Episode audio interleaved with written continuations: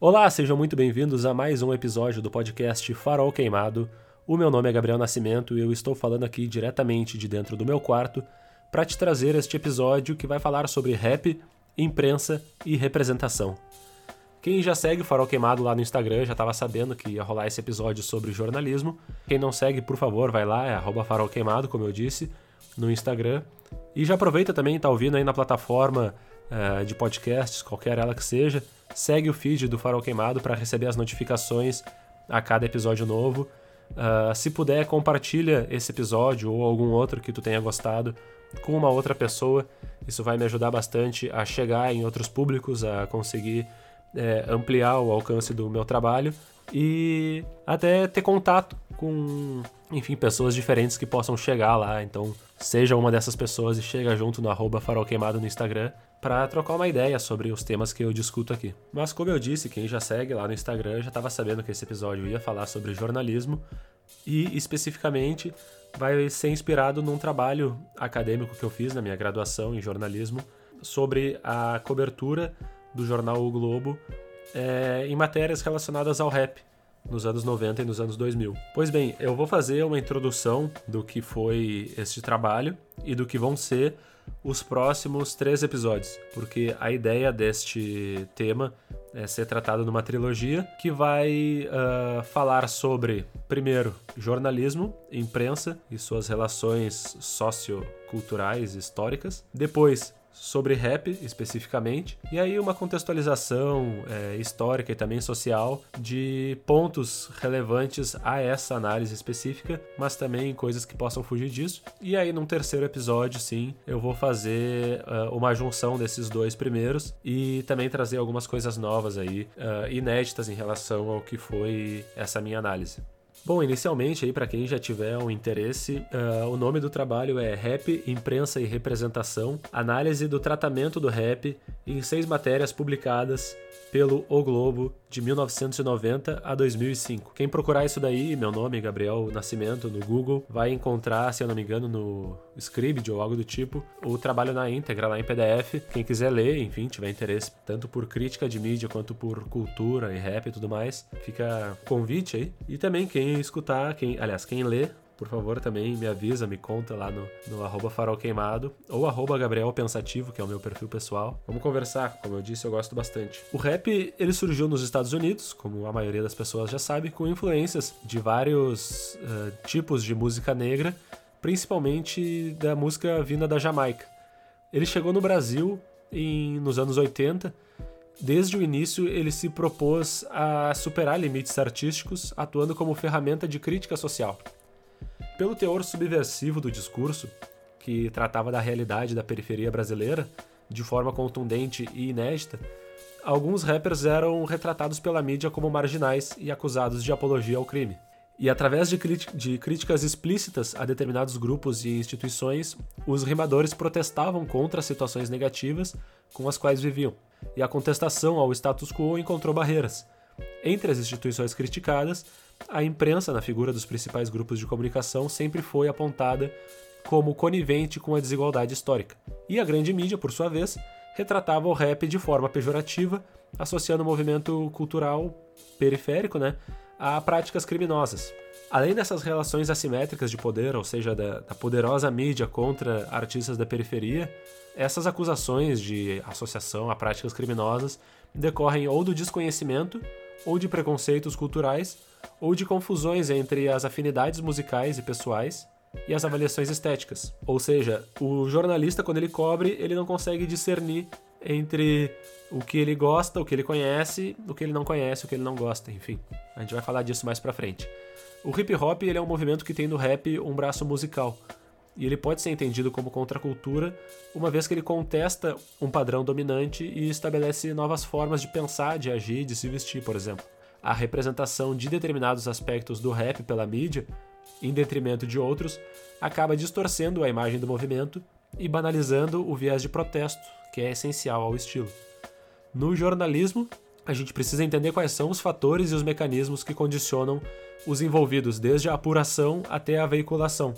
Tratando ainda principalmente do rap, que é um estilo que representa o cotidiano dessas classes historicamente desfavorecidas, qualquer representação que deturpe o real sentido do rap precisa ser estudada e compreendida, que é o que a gente vai tentar fazer aqui nesses próximos episódios. Como eu disse, eu falo sobre o Globo, que foi escolhido por ser né, um grande veículo, o principal veículo impresso do Grupo Globo, que é o maior conglomerado de mídia do Brasil, e que é também um grupo né, conservador uh, em termos uh, de status social, digamos assim, né? apoiou a derrubada do João Goulart, respaldou a perseguição política durante a ditadura.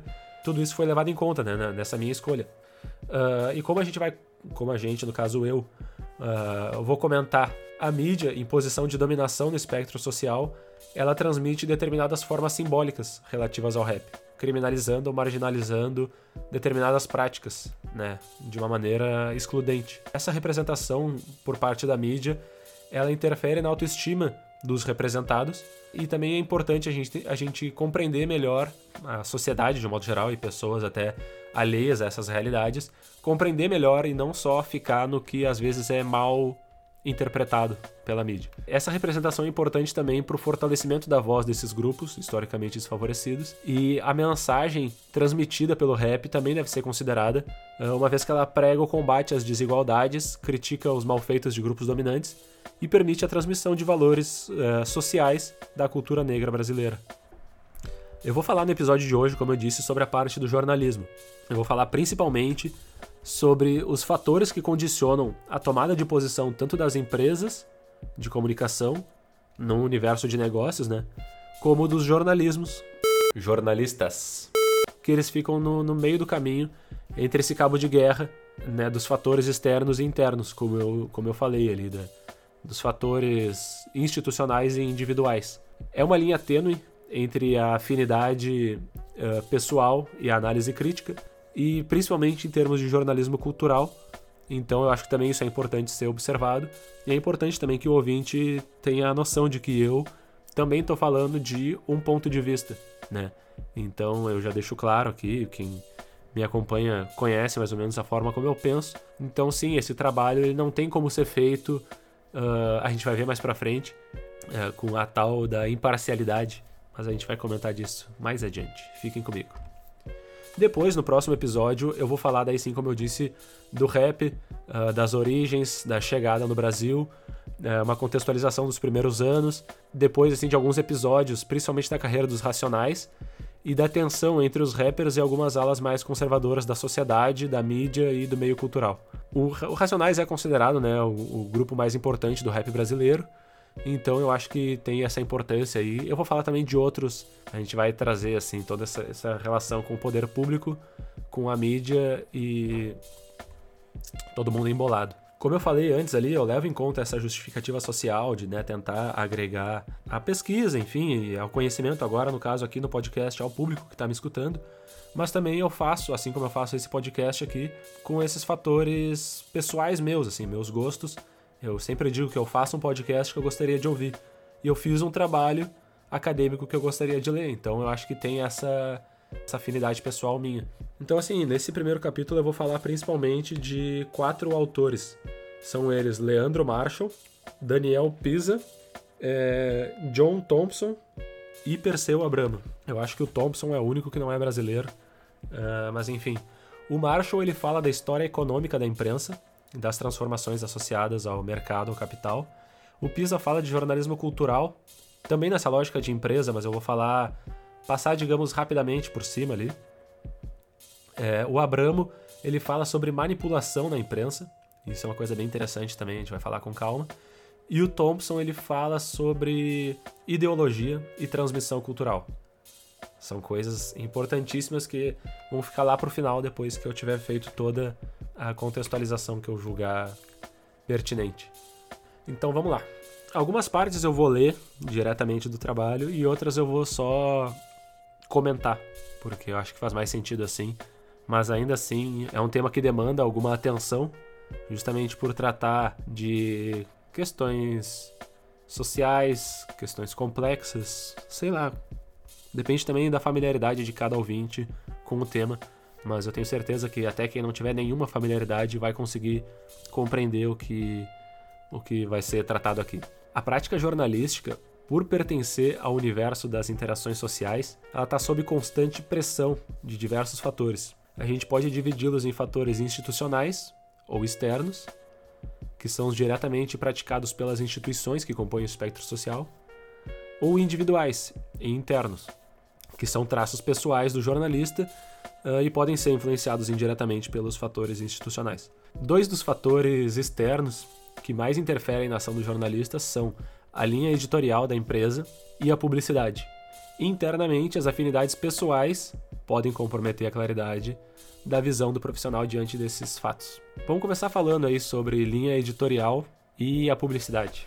O Marshall, ele no livro dele, O Jornalismo na Era da Publicidade, de 2003, ele começa falando sobre a história econômica da imprensa, que ele divide em quatro fases: comercial, de opinião, a fase da publicidade e a industrial. Segundo o Marshall, a historiografia tradicional ela tem focado a história da imprensa com base em elementos extraídos do senso comum, que é uma ideia meio mítica que mais exalta assim esse mito da imprensa do que realmente analisa a dimensão dos fenômenos econômicos que estão envolvidos aí na questão, ou que envolvem essa questão, na verdade. Né? O Marshall acredita que a história deveria considerar o capitalismo como matriz do processo. E aí ele fala lá desde o começo, do surgimento da tipografia em meados do século XV, que era uma época de prosperidade, que a Europa estava começando a crescer, as cidades começavam a surgir, crescer, receber mais pessoas, dinheiro e comércio, e o desenvolvimento econômico ele impulsionava os negócios e inspirava iniciativas e demandas. E com o fim do feudalismo e a ascensão da burguesia,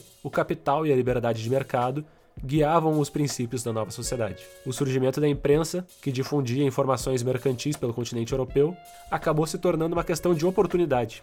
Os primeiros jornais representaram um instrumento poderoso de orientação e de informação para os comerciantes e era o catalisador necessário para essa combustão de um novo modelo de economia e de vida. Ou seja, desde lá de começo já se tinha essa ideia de vender uma ideia de compra e venda.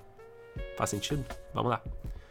Uh, guiados pelo comércio, pela troca, pelo mercado, os empresários da informação logo perceberam que a informação era um produto, uma mercadoria, e mais um elemento estratégico para a sobrevivência e para o desenvolvimento dos novos capitalistas. Depois da invenção da prensa, os jornais começaram a ter um alcance expandido, e, e os jornais chegaram em pontos efervescentes do comércio internacional. E o ato de coletar e disseminar informação passou a funcionar como um negócio também, uma vez que uma notícia se tornava um produto para um público. E também era né, uma, uma mercadoria. Nesse sentido, o capital alimentava as empresas de comunicação que surgiam e cresciam visando lucro. Ou seja, tu abre uma empresa, tu compra maquinário, tu paga uma sede, tu tem os insumos. Tudo isso é gerenciado como negócio e ele, os jornais já nascem arquitetados para uma lógica empresarial do capitalismo. A ideia da imprensa como algo social, como uma, um papel social da imprensa, isso daí veio depois. Depois que se percebeu o impacto que essas vozes tinham, né? Que essas palavras, né, até então escritas, tinham. Como todo produto, além da qualidade da confecção e do conteúdo, o jornal precisava ser comercializado. E assim, desde o princípio, a produção jornalística estava submetida a essa lógica de mercado. E diante dessa premissa, os novos empresários da informação descobriram que nem toda notícia, ainda que útil, ajudava a vender mercadoria. Ela não precisava, tu não, não precisava, tu não podia só dizer, ah, isso aqui é importante. Não, tu tinha que despertar o interesse e tu tinha que falar algo específico para que aquilo ali despertasse o interesse. Depois da consolidação dessa, dessas empresas capitalistas, porque elas surgiram buscando seus espaços e se consolidaram com o espaço, veio justamente a fase da opinião, que passou a priorizar vitórias políticas e não as econômicas. Até porque as vitórias econômicas, os lucros financeiros, vinham dessas vitórias políticas. Aí começou uma época em que o exercício e a manifestação do poder faziam com que os magnatas da imprensa usassem os jornais para promover ou desfazer decisões políticas e econômicas, atuando sobre os rumos dos governos. E aí que a imprensa conquistou a pecha de o quarto poder. Todo mundo sabe quais são os outros três, e a imprensa toda poderosa uh, foi então chamada de quarto poder. E nessa fase, os jornais protagonizaram disputas políticas e ideológicas influenciando o posicionamento da população. Esse contexto permitiu que as narrativas sofressem uma maior interferência uh, dos jornalistas, tornando então a percepção da população condicionada, digamos assim. E a ideologia dominante que era propagada era a do neoliberalismo, que ao mesmo tempo que era difundida também influenciava na forma de fazer. Então era algo se retroalimentando, digamos assim. No início, aliás, no século XIX, começou a comercialização dos espaços para anunciantes. Isso permitiu que as empresas reduzissem os custos de produção e diminuíssem eh, os preços, fazendo com que os jornais chegassem às massas. E esse alívio dos custos também provocou uma acomodação dos empresários, porque eles começaram a ficar cada vez mais dependentes, mas era relativamente confortável. Até hoje a gente observa essa dependência dos anúncios publicitários.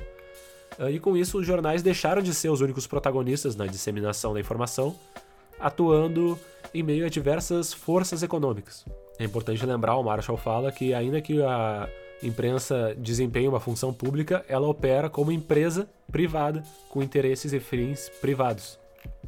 Aí depois, claro, vai ter né, toda a evolução da comunicação e tudo mais, o surgimento da imprensa, o surgimento da televisão, que instaura uh, uma era do audiovisual que faz com que a informação chegue mais rápido né, às pessoas. Eu não vou eu aqui né, falar dessa enfim, para o Marshall, uma das consequências da hegemonia do projeto capitalista neoliberal no século XX, com a falência dos projetos socialistas pelo mundo, foi a subordinação de praticamente toda a interação social, política ou econômica às regras do livre mercado.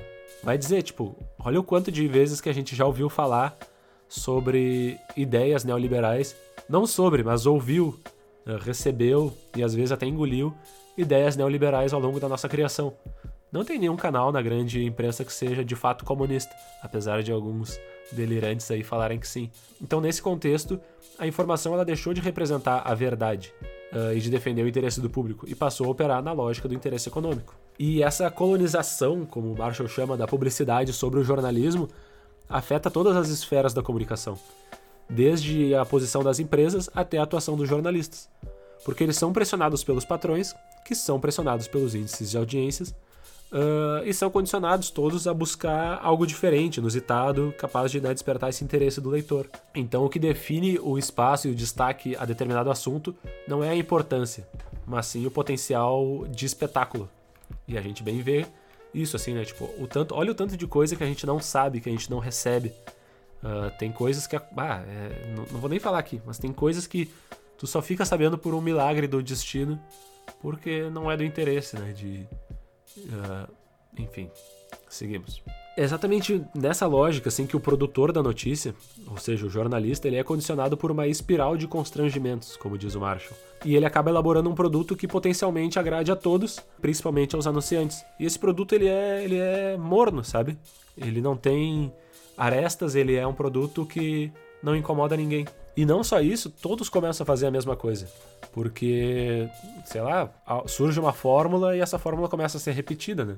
Segundo o Marshall, uh, ao assumir esses compromissos com o mercado, o jornalismo contemporâneo ele abre mão do princípio clássico da profissão de libertar. Ainda que a gente saiba que é o princípio clássico, não, o princípio mítico, digamos assim. Princípio utópico, até para se dizer.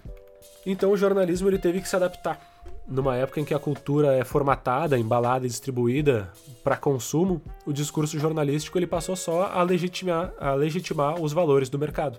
E aí o Marshall diz que essa metacultura emergente desconhece limites ao mesmo tempo que contamina e modifica pro, o próprio genoma da comunicação e da informação, ou seja, a gente não aprendeu, e a gente, eu digo os jornalistas ao longo do tempo, a gente não aprendeu a fazer jornalismo uh, descolado dessa lógica dos valores do mercado. É, essa lógica fabrica o senso de realidade e os modos de fazer acabam ficando cada vez mais repetidos, uma estética universal, entende?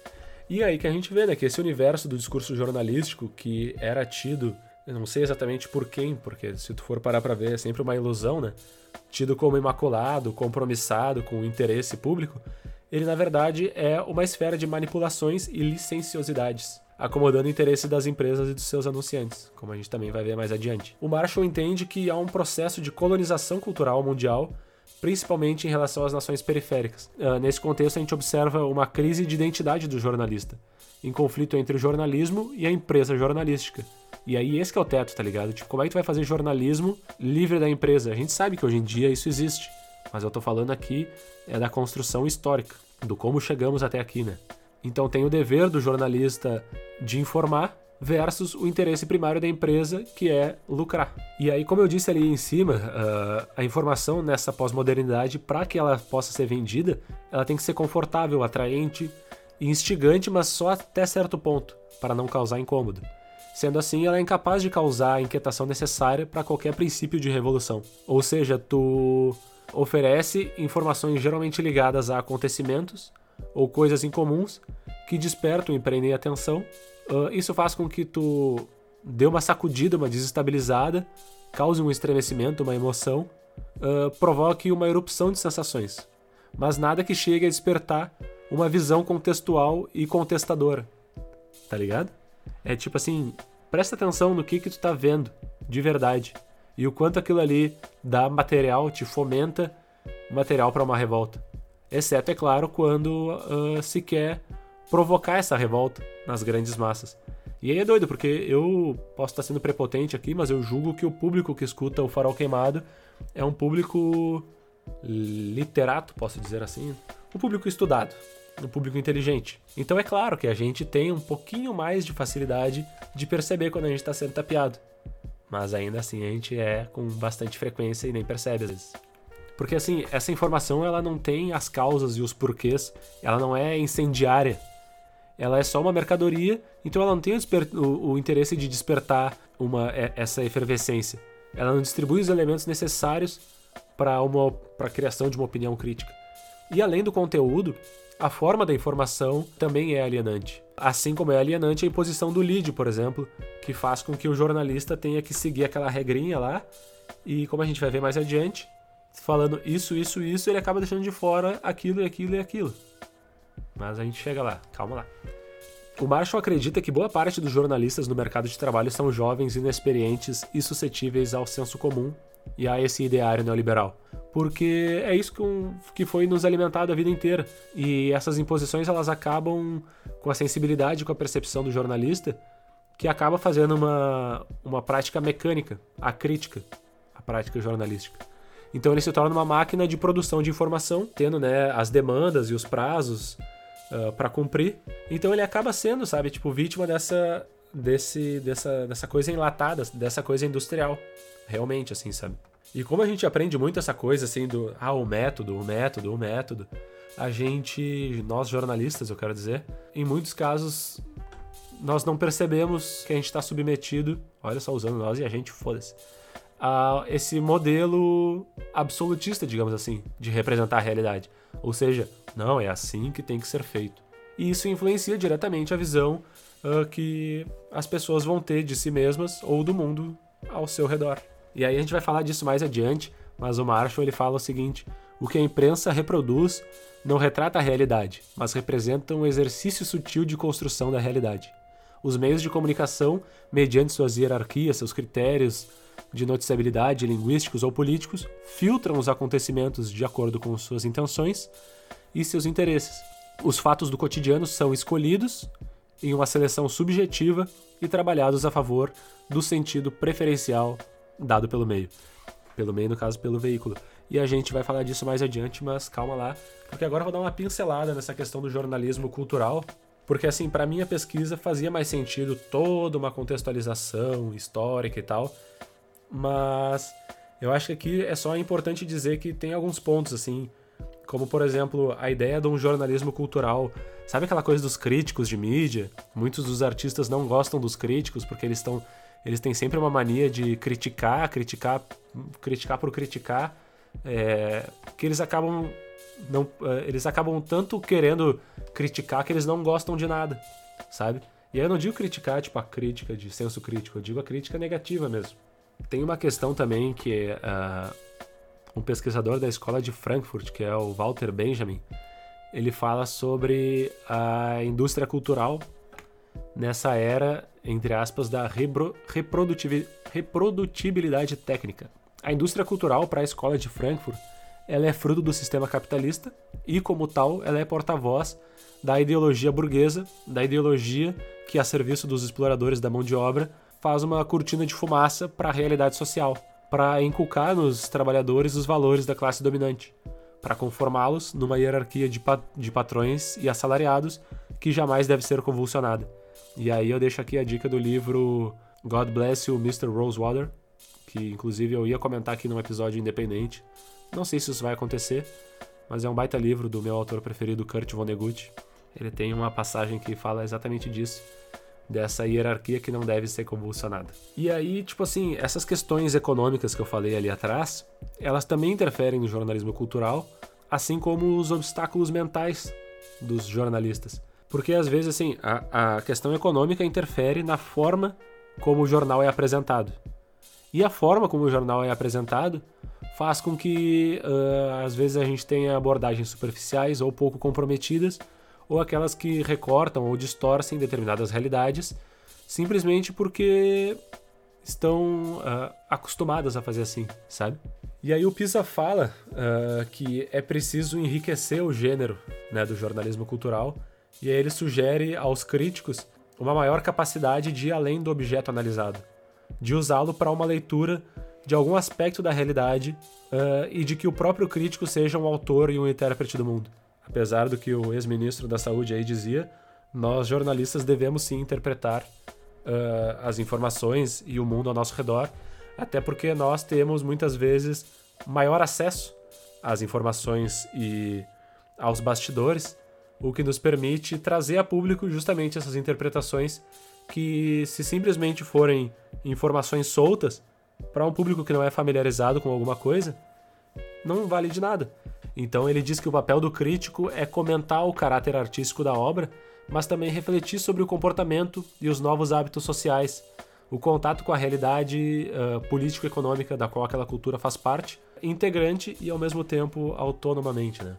Até porque, como eu disse, né, o jornalista ele recorre à sua bagagem intelectual para produzir uh, essa representação através do texto. Então, os pontos que ele escolhe abordar são reflexo também das suas vivências e percepções anteriores àquela cobertura do assunto. Então, isso já é, sim, uma forma de interferência, né? Então é por isso que o jornalista ele tem que estar sempre disposto a assimilar sem preconceito toda novidade. Até porque essa experiência nova, ela é positiva, porque quanto mais tu adquire aquele olho jornalístico, maior é a tua capacidade de, de interpretar, de selecionar e de representar as coisas ao teu redor. Até porque, como eu disse ali atrás, assim, essa padronização, quando todo mundo começa a fazer igual, quando tem um tamanho delimitado para tua matéria, uh, isso já censura o jornalista mesmo antes da apuração. Como é que tu vai produzir uma grande coisa se o teu editor te dá 2 mil caracteres? 2 mil caracteres é uma página de Word. E aí o que tu vai fazer? É uma página que tu tem para contar toda a tua história. Imagina se esse episódio aqui que vocês estivessem ouvindo tivesse um limite de 30 minutos que seja. Tava fudido. Porque esse episódio aqui vai longe, gurizada. Fiquem comigo. Fiquem comigo, até porque agora a gente vai começar a falar sobre a manipulação da informação. Mas antes, vamos falar dos parceiros aqui do Farol Queimado, que vocês já conhecem. Vamos começar pela Academia Ativos, a academia que fica aqui em Porto Alegre. Está funcionando agora com todos os cuidados ali, o público reduzido, todo mundo treinando de máscara. Mas eles oferecem a musculação e o funcional individual para tu manter a saúde nesse período de pandemia aí, porque a gente fica muito tempo né, dentro de casa, ou enfim, com a nossa mobilidade reduzida, é importante lá fazer esse exercício. Procura eles no Instagram, academiaactivos, uh, fala com eles, marca um horário e vamos malhar esse corpinho, né? Vamos falar também da Sustain Home, que é uma comunidade verde, uma consultoria de sustentabilidade. Eles oferecem aí um serviço muito legal para tu tornar a tua casa mais sustentável e econômica. É sustain.home no Instagram. Se vocês forem falar com eles agora, aproveitem aí porque eles estão entrando agora num projeto de incubação para startups. Uh, o Legado Semente, a Sustain Home entrou com um propósito socioambiental para buscar crescimento lá e passou por uma seleção e eles foram selecionados ali. Tem toda uma parada de uh, levou em conta o propósito da, da startup, a equipe, o desenvolvimento, os resultados até agora, a dedicação e o potencial de crescimento e eles foram um dos selecionados e a Sustain Home está representando o Rio Grande do Sul, porque tem 10 estados que fazem parte desse projeto. É a primeira vez que acontece nacionalmente, a Sustain Home é a única startup do Rio Grande do Sul que está lá. Então, procura eles porque assim, é um serviço sensacional e que só vai crescer. Então, parabéns também pro pessoal da Sustain Home. E a Pampa Vape House, que é a maior e melhor loja de vaporizadores do Brasil. O Instagram da Pampa tá fora do ar momentaneamente, em breve com novidades aí, mas eles seguem atendendo pelo WhatsApp, que é o meio principal ali, tu vai falar direto com os donos da Pampa, com os sócios. Os caras têm um atendimento super personalizado ali, super atencioso no 51 989 266 481. Eles entregam para todo o Brasil, então entre em contato lá, procura também pampavapehouse.com.br e vocês não perdem por esperar. E eu vou falar também aqui, né, eu sempre falo da Podcasters Unidos, arroba e hashtag Podcasters Unidos. É a iniciativa da qual o Farol Queimado faz parte, com vários podcasts aí de todo o Brasil. E é só gente assim de qualidade mesmo. Hoje eu vou indicar aqui o Cowcast, já comentei outras vezes, já participei lá duas vezes escuto direto os caras e tal. E recomendo muito, assim, é, é, sem palavras aí, escutem, assim, porque é entretenimento de qualidade, os caras sempre trazem assuntos legais lá, uma conversa sempre com convidados, assim, é bem massa. Escutem lá então e vamos voltar aí pro episódio. É a reta final aqui do, do, do episódio de hoje, mas que é muito interessante perceber a manipulação, até porque a manipulação não é um bicho de sete cabeças. A manipulação na boca do povo ela parece um termo banal. De forma genérica, mas pejorativa, a manipulação se refere à interferência dos veículos de imprensa sobre a realidade dos fatos. Ao mesmo tempo, a gente pode dizer que todo jornalista manipula informação, sem que a afirmação adquira um tom negativo. Ah, porque, através das técnicas empregadas na narrativa, o profissional dá forma ao conteúdo apresentado. A discussão é tão antiga quanto a prática do jornalismo de hard news no Brasil. Até porque, desde a sua origem, essa manipulação formata o texto para que se enquadre no espaço a ele destinado, como eu disse aqui atrás. Se tu tem um espaço, tu já está manipulando. Ponto. Sendo assim, logicamente, nem tudo pode ser dito. Tu tem um espaço. E a escolha do que é ou não noticiável é um dos pontos cruciais, porque essa decisão, seja do veículo, seja do repórter, tem sérias consequências sobre o produto final da notícia. Vou dar um exemplo.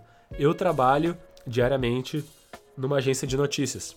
Eu entrevisto pessoas. Quando eu entrevisto essas pessoas, elas conversam comigo por, uh, sei lá, 15, 20, 30 minutos sobre os assuntos pertinentes ali.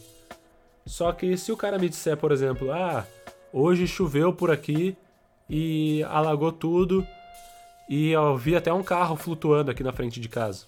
Eu posso só dizer, hoje choveu e alagou tudo, né? Tá aí a informação.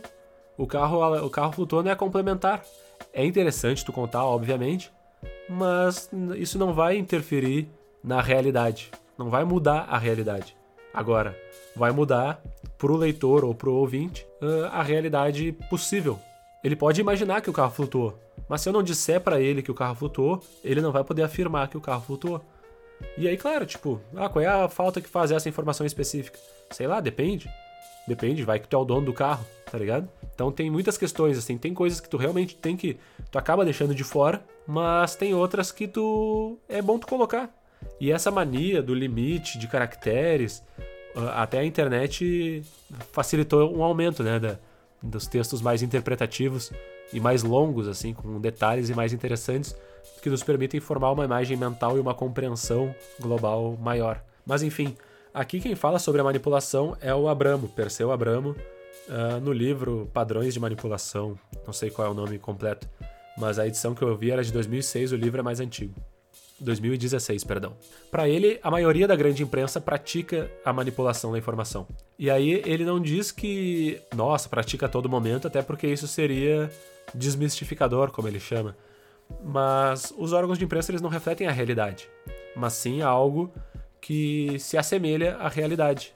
Como ele usa o exemplo de um espelho deformado, um objeto de um espelho deformado. Ele diz que o público ou a sociedade uh, é constantemente sistematicamente colocado diante de uma realidade artificialmente criada pela imprensa que se contradiz, se contrapõe e frequentemente se superpõe. E como o público é fragmentado, o leitor, o espectador, enfim, ele só vai perceber uma contradição quando se trata de uma parcela mínima da realidade da qual ele é protagonista. Então, assim, tipo, eu conheço de. sei lá, eu tô aqui na, na, na janela da minha casa e eu vejo um acidente de carro. Eu vejo o um acidente acontecendo. Aí vem um repórter aqui e fala: Ah, olha só, o, o acidente aconteceu assim, assim, assado. Daí eu vou chegar e vou olhar, cara, eu tava olhando ali. Não foi assim, assim, assado, foi assim, assim, assim, tá ligado? Eu vou estar tá vendo o que tá acontecendo. Mas, meu, quem estiver lendo no jornal não vai saber que houve distorção. E aí eu não digo nem que seja uma distorção negativa, às vezes é só uma interpretação mesmo. E eu falo por mim mesmo, já participei ativamente de um acidente. Estava num carro que uh, foi atingido por um outro carro e dei entrevista uh, ao jornal Zero Hora e o cara publicou lá o que eu tinha dito. Mas tem uma coisa, eu acho que ele escreveu que não era exatamente o que eu tinha dito, mas foi o que ele entendeu. Eu não lembro exatamente qual é o ponto. Mas, sabe, ficou levemente diferente do que realmente o que tinha acontecido. Mas enfim, uh, isso acontece. E nem sempre isso é algo negativo, tá ligado? Mas é bom a gente admitir que acontece. E é bom a gente saber que acontece também. E aí o Abramo ele fala desses padrões de manipulação que, segundo ele, são quatro: ocultação, fragmentação, inversão e indução. A ocultação é quando tu tira fatos reais da produção do texto. Eu acho que daí dá para usar esse exemplo do esse exemplo do, do, do carro flutuante mas ele não diz que é algo que é fruto de desconhecimento ou de mera omissão. É um determinado silêncio militante, conforme ele. Ou seja, é um silêncio que está diretamente relacionado à existência de fatos jornalísticos e não jornalísticos. Aí talvez o exemplo do carro flutuante não seja tão bom, porque um carro flutuante sempre é algo legal, até de repente tu conseguir tirar uma foto, tu bota na, na capa da matéria lá, o pessoal vai olhar, putz, olha ali aquele carro flutuando e tal. Se bem que hoje em dia já é uma coisa que a gente está bem acostumado a ver. Mas ele entende que essa concepção dos critérios de noticiabilidade acaba racionalizando uh, a ocultação. Ou seja, tipo, ah, tá tudo bem. Tu entende como sendo natural essa ocultação. E pode até ser, realmente, às vezes é. Mas é preciso que tu perceba o que tu tá fazendo. Que tu tá deliberadamente ocultando coisas da realidade. Até porque esse padrão de ocultação ele é decisivo na manipulação da realidade. Se, uh, como eu disse, se o fato ele não é considerado uh, noticiável, não tem a menor chance que o leitor tome conhecimento da existência daquele fato, pelo menos não por meio da imprensa. O segundo padrão é a fragmentação, ou seja, tu pega uh, uma informação, fragmenta ela e tu vai ter a realidade como sendo o resto, ou seja, o que sobra depois dos fatos não jornalísticos. Ou seja, o todo ele é estilhaçado, despedaçado e uh, os fatos eles são particularizados compartimentados em organizações que geralmente estão desconectadas entre si, pelo menos dos seus vínculos normais, digamos assim. Elas estão desligadas dos seus antecedentes ou das suas consequências e passam a ser revinculadas de uma forma arbitrária que o jornalista escolhe. E tá tudo bem também. Na maioria das vezes tá tudo bem. Mas tem vezes que isso altera completamente. Uh, se tu, tu, quando tu hierarquiza, hierarquiza, pode ser? Acho que sim. É, tu faz uma ligação de telefone uh, de 10 minutos e o cara te fala uma informação no primeiro minuto, outra informação no segundo minuto, outra no terceiro, no quarto, no quinto, no sexto. Mas daí é que ele falou no sétimo é a mais importante, tu bota ela em primeiro, tu já tá uh, alterando a forma como aquela narrativa foi construída pela pessoa que te falou. E eu tô te falando só do caso de uma ligação de telefone. Imagina da interpretação na realidade de uma maneira maior em termos, né, Uh, enfim. E aí é muito doido, porque esse padrão, ao mesmo tempo que ele acontece no momento do planejamento da pauta, ou seja, antes mesmo da apuração, ele acontece depois na elaboração do texto. Né? Como eu disse, tu pega, tu tem todas as tuas notas e tu vê lá, lá no final do bloco tem uma nota importante, essa vai ser a primeira coisa a ser dita. Então aí tu já tá reorganizando as paradas. E a questão é que às vezes uma informação pode receber até um outro significado uh, diferente do original, o que é meio complexo, né? Dependendo da, da situação, isso pode ser bastante grave. E isso seria uma criação de uma realidade artificial, né? Como eu venho dizendo aí. Como o Abramo, na verdade, diz, eu só estou trazendo a vocês todas as, as questões que ele comenta. Assim como é artificial também a realidade criada a partir do modelo da inversão, que é tipo o reordenamento uh, da, dessa, dessa realidade Tem, por exemplo, a inversão da versão pelo fato, que é quando uma versão ela se torna mais importante do que o fato propriamente dito. Dependendo de onde vem essa versão, ela não representa realmente o fato. Tem dois tipos de, de, de inversão assim da versão pelo fato, que são o frasesismo, que é quando tu te baseia muito no uso de declarações, ou seja, a tua matéria é quase toda ela composta de citações, e o oficialismo, quando essas citações elas são de órgãos oficiais. E aí eu cito aqui o livro Barbodega, quem tiver interesse. Aconteceu nos anos 90, se eu bem me lembro, um assalto num bar em numa zona nobre do Rio de Janeiro, no qual morreram dois jovens de classe média. E aí a polícia foi obrigada a dar uma resposta rápida e prendeu jovens que não tinham nada a ver com o crime, jovens negros. Ah, por muito tempo a imprensa só se baseou no que o delegado dizia. Enquanto isso, o delegado estava lá torturando esses jovens presos e fazendo uma grande novela totalmente ficcional com a vida real. E a imprensa não estava nem aí. A imprensa só estava reproduzindo o que esse delegado dizia. Até que finalmente se descobriu que a coisa era diferente. E aí, cara, leiam esse livro porque realmente é uma história importantíssima a ser a ser conhecida, a ser difundida. Barbodega, do jornalista Carlos Dornelles.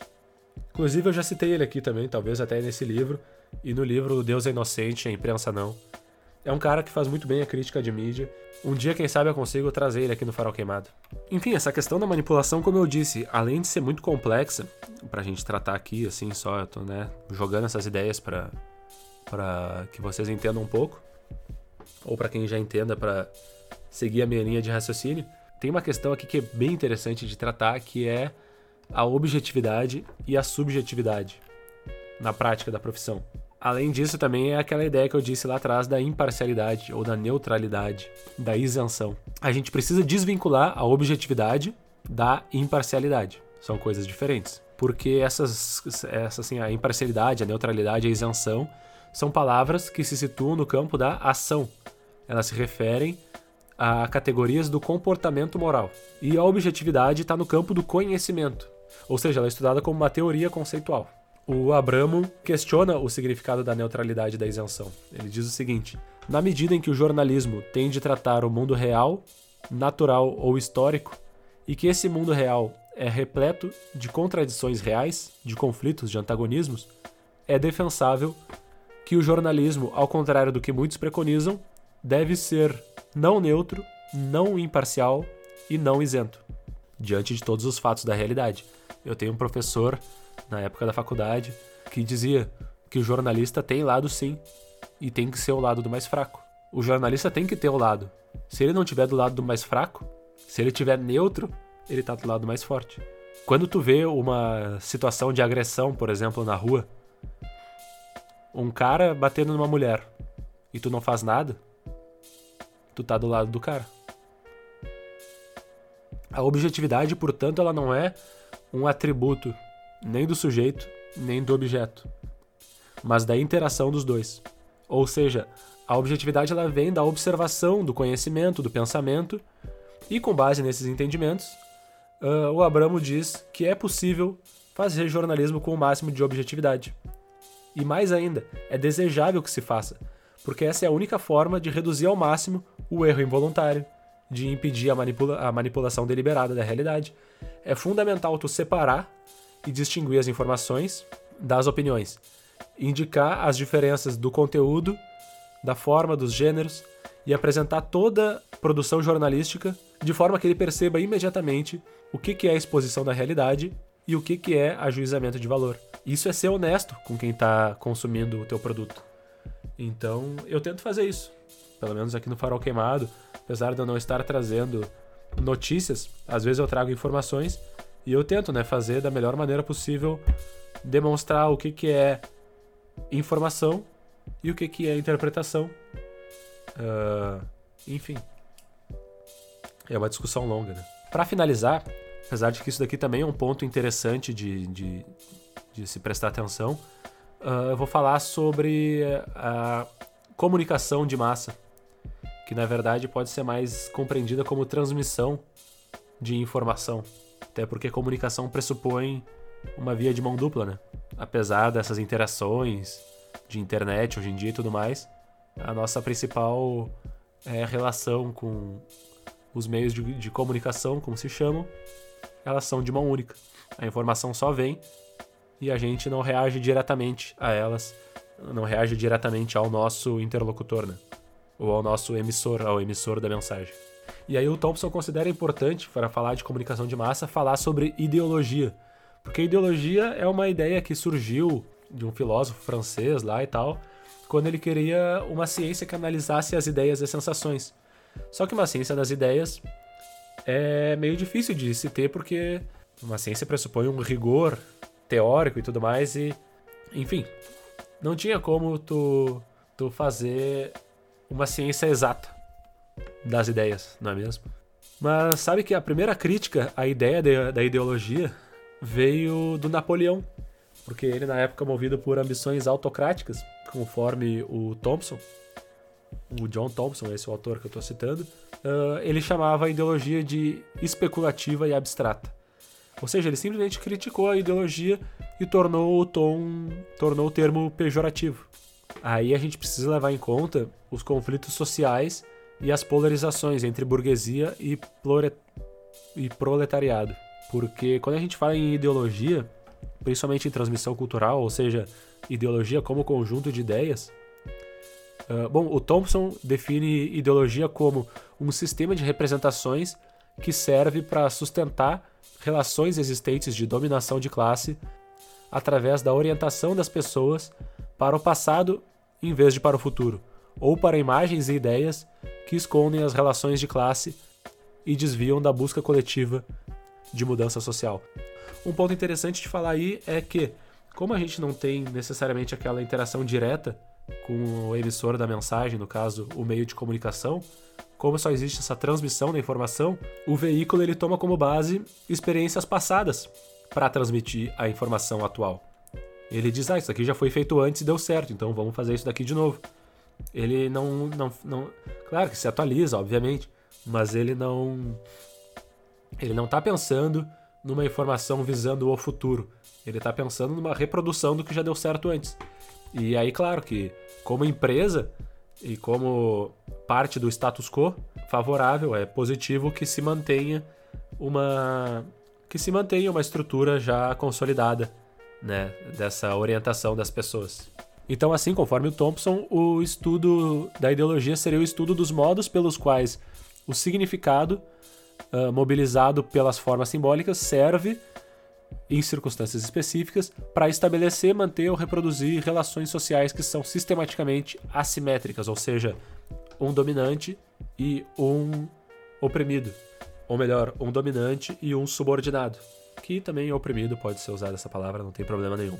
Então é isso, assim, tipo, tanto as instituições de comunicação quanto o indivíduo, seja ele o jornalista, seja ele o, o receptor das mensagens, eles estão posicionados nesse espaço social e cada posição é determinada pelos recursos de cada um, ou seja, pelos capitais econômico, cultural ou simbólico de cada um.